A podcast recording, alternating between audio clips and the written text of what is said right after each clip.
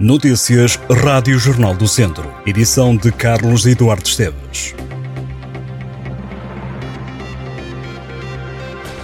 O Tondela defronta o Mafra esta manhã. A equipa de Tosé Marrecos joga às 11 da manhã em Tondela. O jogo diz respeito à jornada 25. Ainda na segunda liga, quando faltarem 15 minutos para uma da tarde, joga o Académico. A equipa viziense joga no Fontelo contra o Sporting da Covilhã. Há muito futebol para acompanhar durante esta tarde. Às 3, o Rezende recebe o Beira-Mar no Campeonato de Portugal, Série B. Na Série C, o Mortágua joga fora de casa diante do União de Santarém. Também a partir das 3 horas, na fase de campeão da Divisão de Honra, há 4 jogos para acompanhar. Jornada 7 são estes os encontros.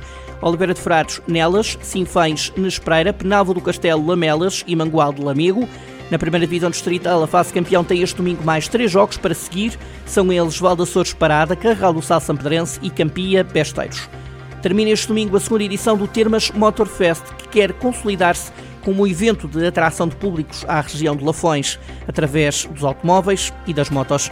Em destaque está o Rally Cidade Termal, com seis classificativas, 101 km e um limite de 50 inscritos. Mas o Termas Motorfest pretende ser mais do que um evento de desporto automóvel, proporcionará também experiências gastronómicas, culturais e de bem-estar termal.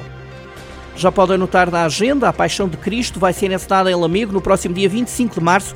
O espetáculo decorrerá a partir das 9h30 da noite e conta com a participação de 140 figurantes na Avenida Doutor Alfredo de Souza. Esta é uma das iniciativas da Semana Santa de Lamego, que englobará outras iniciativas religiosas, culturais e sociais até o domingo de Páscoa. Destaca-se a Via Sacra, que está agendada para o dia 15 às 9h30 da noite na Igreja da Graça. Já a Sé Catedral recebe um concerto no dia 31 de março também às nove e meia da noite. Também em Mangual da Câmara e a Paróquia organizam uma programação especial dedicada à Quaresma e à Páscoa, que começou na passada sexta-feira e vai só terminar a 22 de abril.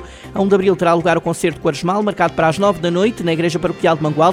No dia 2, o domingo de Ramos vai ser marcado pela bênção e procissão da Capela do Desterro, a partir das 10 da manhã.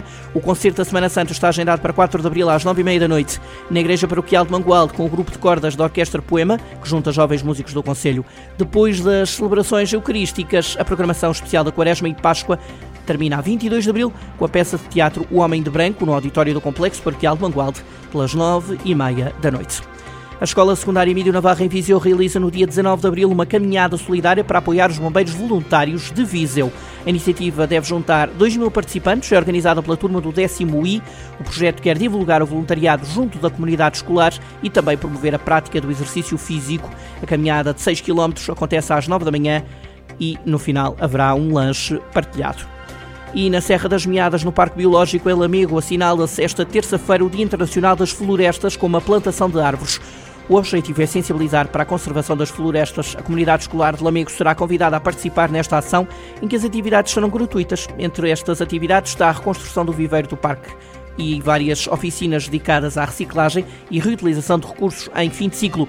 As inscrições estão abertas, devem ser feitas para o endereço de e-mail parque.biológico.cm-lamego.pt ou para o telefone 254 656 185. O tema do Dia Internacional das Florestas para 2023 é Florestas e Saúde.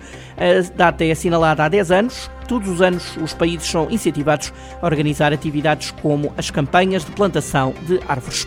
O pavilhão multiusos do Instituto Politécnico de Viseu recebe no dia 25 de março o VRI 23, o IP Viseu Research and Innovation Summit, que dá a conhecer os trabalhos de investigação e de inovação feitos na maior instituição de ensino superior da região.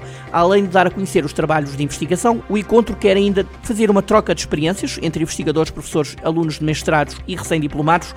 A sessão de abertura está agendada para as duas e meia da tarde e conta com a presença da Secretária de Estado do Desenvolvimento Regional, Isabel Ferreira, entre outras personalidades. A agenda inclui ainda uma mesa redonda sobre a importância da investigação e inovação para o desenvolvimento dos territórios às três e 45 da tarde.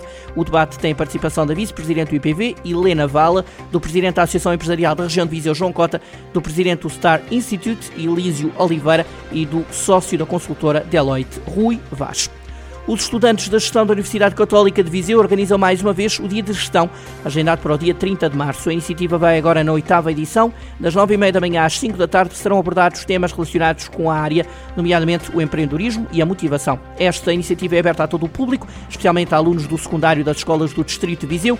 Entre as personalidades que vão estar presentes no evento estão o ex-secretário de Estado da Juventude e antigo presidente da Liga de Futebol, Hermínio Loureiro, e o administrador do Grupo Visabeira, Fernando Daniel Nunes. A entrada é livre. Estas e outras notícias em jornaldocentro.pt.